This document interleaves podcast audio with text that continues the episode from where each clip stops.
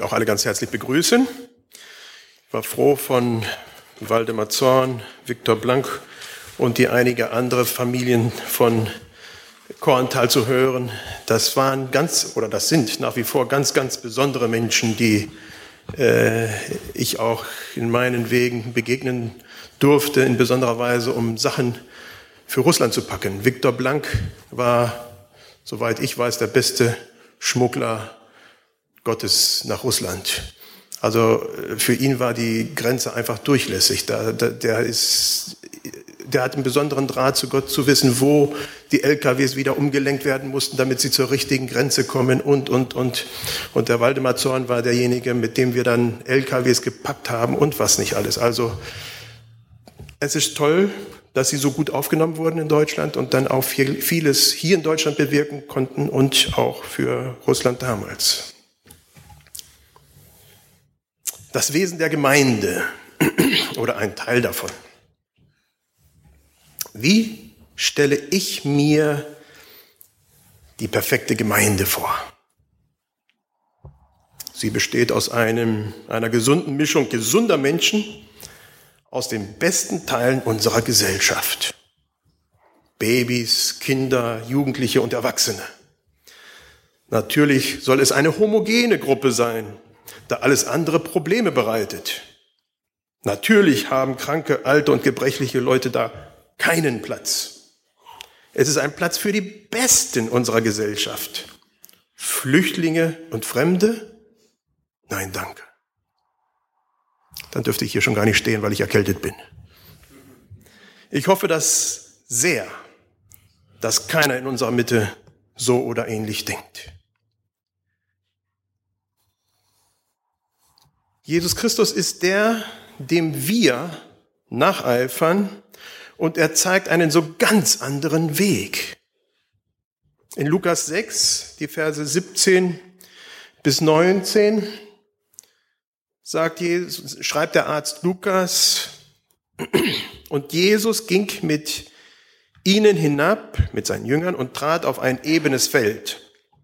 Und um ihn war eine große Schar seiner Jünger und eine große Menge des Volkes aus ganz Judäa und Jerusalem und aus dem Küstenland von Tyrus und Sidon, die gekommen waren, ihn zu hören und von ihren Krankheiten geheilt zu werden. Und die von unreinen Geistern umgetrieben war, waren, wurden gesund. Und alles Volk suchte ihn anzurühren. Denn es ging Kraft von ihm aus und er heilte sie alle. Und er hob seine Augen auf über seine Jünger und sprach, Selig seid ihr Armen, denn das Reich Gottes ist euer. Selig seid ihr, die ihr jetzt hungert, denn ihr sollt satt werden. Selig seid ihr, die ihr jetzt weint, denn ihr werdet lachen. Selig seid ihr, wenn euch die Menschen hassen und euch ausstoßen und schmähen und verwerfen euren Namen als böse um des Menschen willen.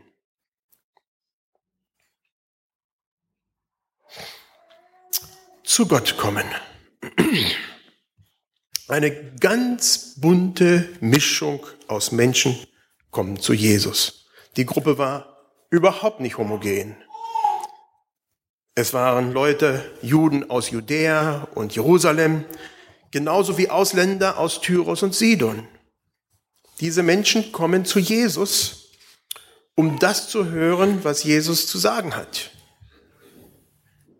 Was Jesus sagt, ist Balsam für ihre geschundenen Seelen. Außerdem kommen viele, um sich heilen zu lassen. Krankenhäuser gab es damals nicht, so wie heute. Und Jesus machte sowieso einen besseren Job. Warum nicht gleich zum Besten gehen? Im Text steht, es ging Kraft von ihm aus und er heilte sie alle. Deine und meine erste Aufgabe besteht darin, zu Gott zu kommen. Wer immer du auch bist, wie immer es dir auch geht. Krank und angeschlagen oder auch ganz gesund. Als Fremder im fremden Land, in einer fremden Stadt oder auch als ein Alteingesessener. Wir alle sind eingeladen, zu Gott zu kommen. Ohne jegliche Ausnahme. Jesus schickt niemanden fort. Er hat uns nicht satt, nur weil wir die Letzten in einer großen Gruppe sind, die zu ihm kommen. Viele kommen zu ihm. Als Gemeinde, auch hier auf dem Thomashof, sind wir gefragt, Jesu Dinge zu wirken. Das ist unsere Aufgabe. Wenn Jesus alle zu sich zieht, egal woher, dann ist das ebenfalls unsere Aufgabe. Gemeinde hat nichts mit Homogenität zu tun und schon gar nichts mit einer Gruppe psychisch und körperlich kerngesunder, superintelligenter Menschen. Solche Leute kamen auch zu Jesus und Jesus kümmerte sich auch um sie. Aber die Kranken und Angeschlagenen waren eindeutig sein Herzensanliegen. Wenn wir in die Gegenwart Gottes kommen, dann haben wir auch die Aufforderung, als Menschen zueinander zu kommen. Besonders als Christen in den Gemeinden. Das ist nicht ein ganz leichter Schritt. Besonders wenn wir miteinander Probleme haben. Da ist es doch geschickter und einfacher, die Gottesbeziehung privat auszumachen, oder? Aber Gott will uns immer wieder zueinander bringen. Immer wieder.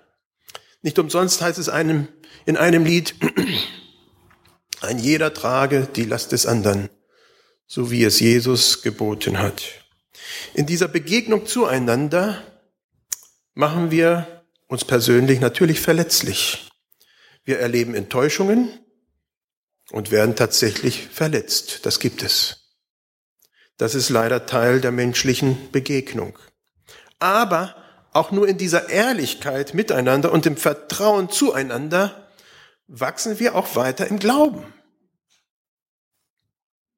Und nur in dieser Verletzlichkeit können wir schlussendlich einander tragen.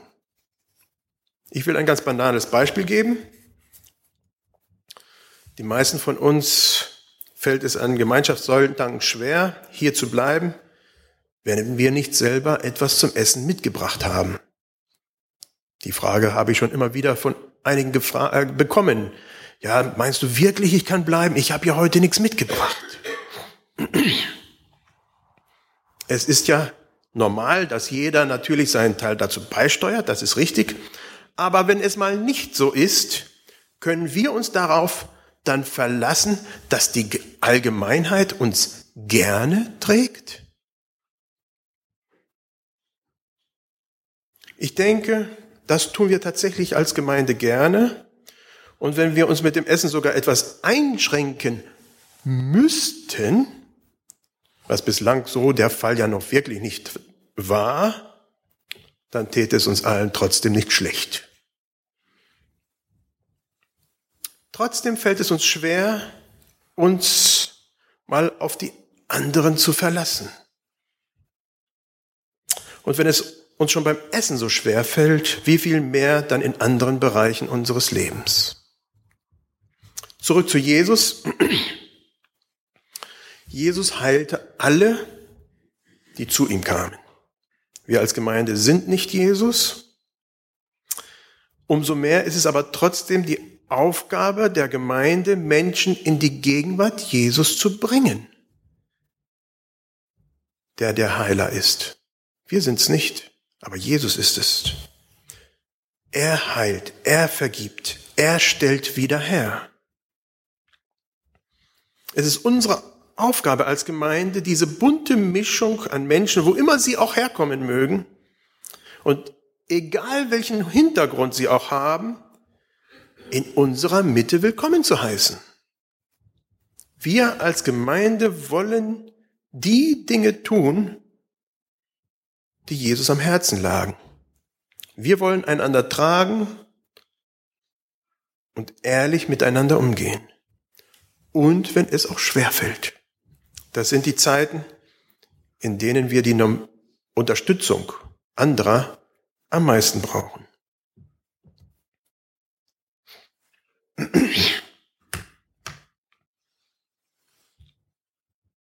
Interessant wird es dann da, wo Jesus mit seiner Rede anfängt. Hier in Lukas finden wir die kürzere Version der Seligpreisung, wie wir sie im Matthäus-Evangelium finden. Jesus sagt hier, selig seid ihr Armen, denn das Reich Gottes ist euer. Selig seid ihr, die ihr jetzt hungert, denn ihr sollt satt werden. Selig seid ihr, die ihr jetzt weint, denn ihr werdet lachen. Selig seid ihr, wenn euch die Menschen hassen und euch ausstoßen und schmähen und verwerfen euren Namen als böse, um des Menschensohnes willen. Eine Sache fällt mir als erstes hier stark auf. Auch wenn Jesus in dem Augenblick alle, so steht es da, alle Kranke geheilt hat, alle, die zu ihm gebracht wurden, wird weiteres Leid über diese Menschen kommen. Das schützt sie nicht vor weiterem Leid. Jesus löst damit nicht alle vorhandenen Probleme, überhaupt nicht. Vielmehr ist Leid, Armut, Hunger, Tränen und Hass leider eine bleibende Erfahrung für die große, große Mehrheit der Menschen auf dieser Erde damals wie auch heute. Es war die Erfahrung Jesu in seinem eigenen Leben. Er musste auch leiden. Bis ans Kreuz. Es ist die Erfahrung von dir und mir und von denen, die uns nahestehen.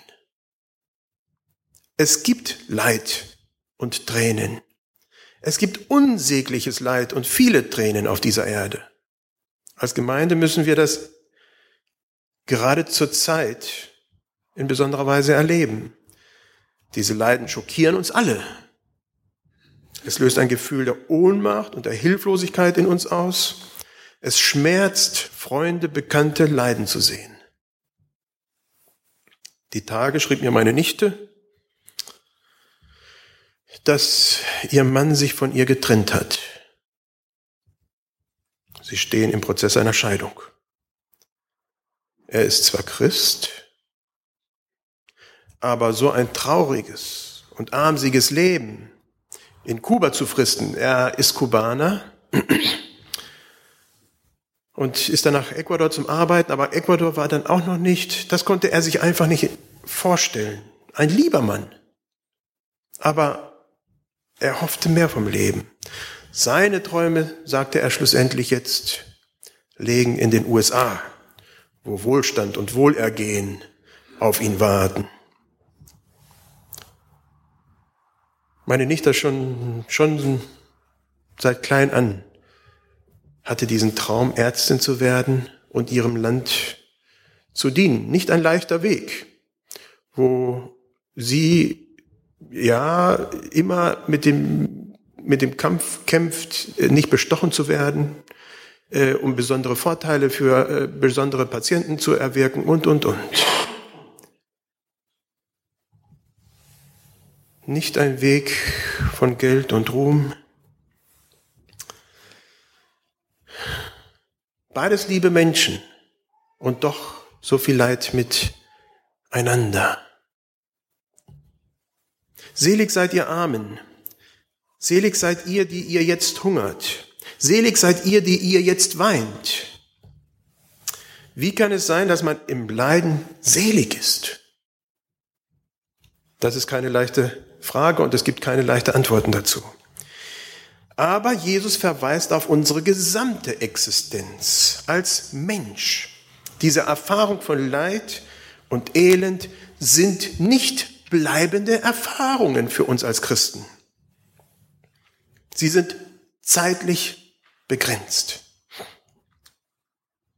Es sind schlimme und traurige Erfahrungen, aber sie sind zeitlich begrenzt. Diese bösen Erfahrungen werden ein Ende haben. Paulus drückt es in Römer 8, Vers 18 folgendermaßen aus.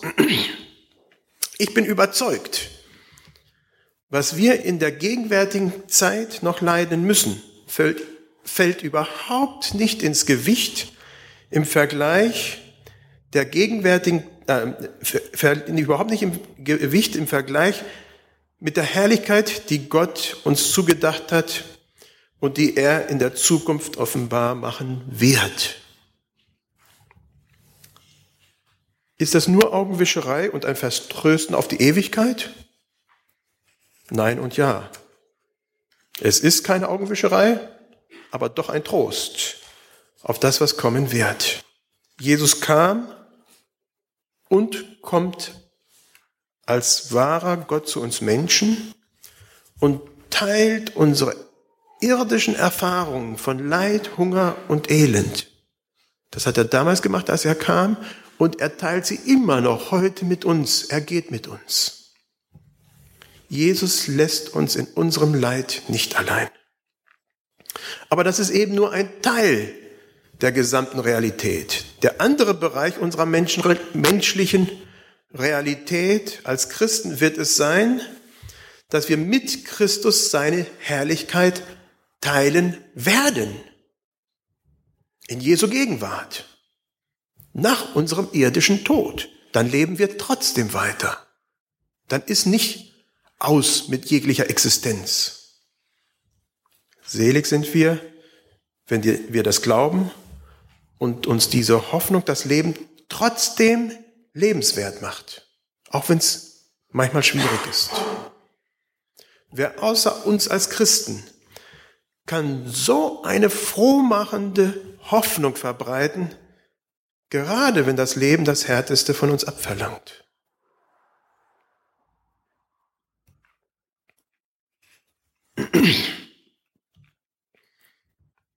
Bevor Jesus mit den Seligpreisungen beginnt, hebt er seine Augen, schaut die Jünger an und spricht sie an. Er spricht ganz bewusst die Jünger an. Er spricht uns heute noch mit diesen Versen an, die immer für uns eine Herausforderung bleiben werden. Du und ich sind gemeint. Wir sind Gesegnete Gottes. Insbesondere auch dann, wenn es uns nicht gut geht. Das ist eine Zusage. Du und ich sind gemeint. Selig bist du mitten in deiner Armut, mitten in deinem Hunger, mitten in deinen Tränen. Ich möchte einen Schritt weitergehen. Selig bist du, wenn du nicht mit all deinen Tränen und Leid alleingelassen bist, sondern eine Gemeinschaft, eine Gemeinde hast, ein Kreis der Gläubigen, die dich trägt und mit dir leidet. Uns allen verbindet diese Hoffnung und diese Gewissheit auf eine komplette Wiederherstellung unseres Universums, das ist von Gott uns zugesagt, wie wir sie heute einfach noch nicht sehen und noch nicht erleben. Aber die Zusage ist da. Selig sind wir aber auch, weil wir diese Hoffnung mit anderen teilen können. Nichts braucht unsere Welt, unsere Umgebung heute dringlicher als Hoffnung. Alles andere bekommen wir zuhauf im Fernseher, in den Nachrichten mitgeteilt. Hoffnungslosigkeit, Chaos. Nichts brauchen deine Nachbarn dringender als eine Hoffnung, die das jetzige Leiden überwindet, wo es weitergeht, wo nicht mit dem Leid, ja, das, der letzte Satz geschrieben wurde. Ansonsten landet man von einem Leid ins nächste Leid und hat trotzdem keine weitere Perspektive. Wenn es dann zu schlimm kommt, ist das Leben nicht mehr lebenswert. So das Fazit vieler Leute heute in unserer Gesellschaft. Jesu Zusage, selig bist du, auch mitten in Trauer, mitten in Krankheit, mitten in Leid, hört sich da doch anders an. Am Anfang habe ich die provokativen Aussagen einer reinen, perfekten Gemeinde ohne jeglichen Krankheiten, alten, schwachen geschildert. Jesu Aussagen sind genau das Gegenteil. Jesus ist mitten ins Leid hineingekommen. Er lindert und heilt. Er trägt mit. Er trägt mit und er duldet, was nicht geheilt werden kann. Das sind wir als auch als Gemeinde. Weder homogen noch nur gesund. Wir haben unseren Teil an Alte und Kranke und Schwache in unserer Mitte. Wir leiden zurzeit mit denen, die gesundheitlich leiden. Zusammen tragen wir diese Leiden auch vor Gott. Aber gemeinsam tragen wir auch eine Hoffnung in uns, dass Jesus all dieses Leid zu seiner Zeit wegnehmen wird und es dann kein Leid mehr geben wird. Wir beten und ringen um Heilung, wo das gefragt ist, das tun wir. Und wenn Heilung und Linderung nicht so eintritt, wie wir uns das erhoffen, und in vielen Stellen dieser Erde ist das überdeutlich sichtbar, dann wissen wir, dass Jesus trotzdem bei uns ist und uns segnet und uns nicht allein im Leid lässt. Vielmehr führt er uns trotzdem ganz gewiss zu unserem Ziel. Amen. Ich will noch mit uns beten. Herr Jesus, du bist mitten unter uns. Manchmal spüren wir das und manchmal fühlen, fühlen wir uns trotzdem verlassen. Und doch dürfen wir die Gewissheit haben, dass du auch dann oder vielleicht gerade dann am nächsten bist. Herr, wir danken dir, dass du trotzdem dein Segen über uns sprichst, wo andere meinen, ja, was ist mit dem los? Das sind tolle Worte, Herr, die du uns gibst. Ich danke dir dafür. Amen.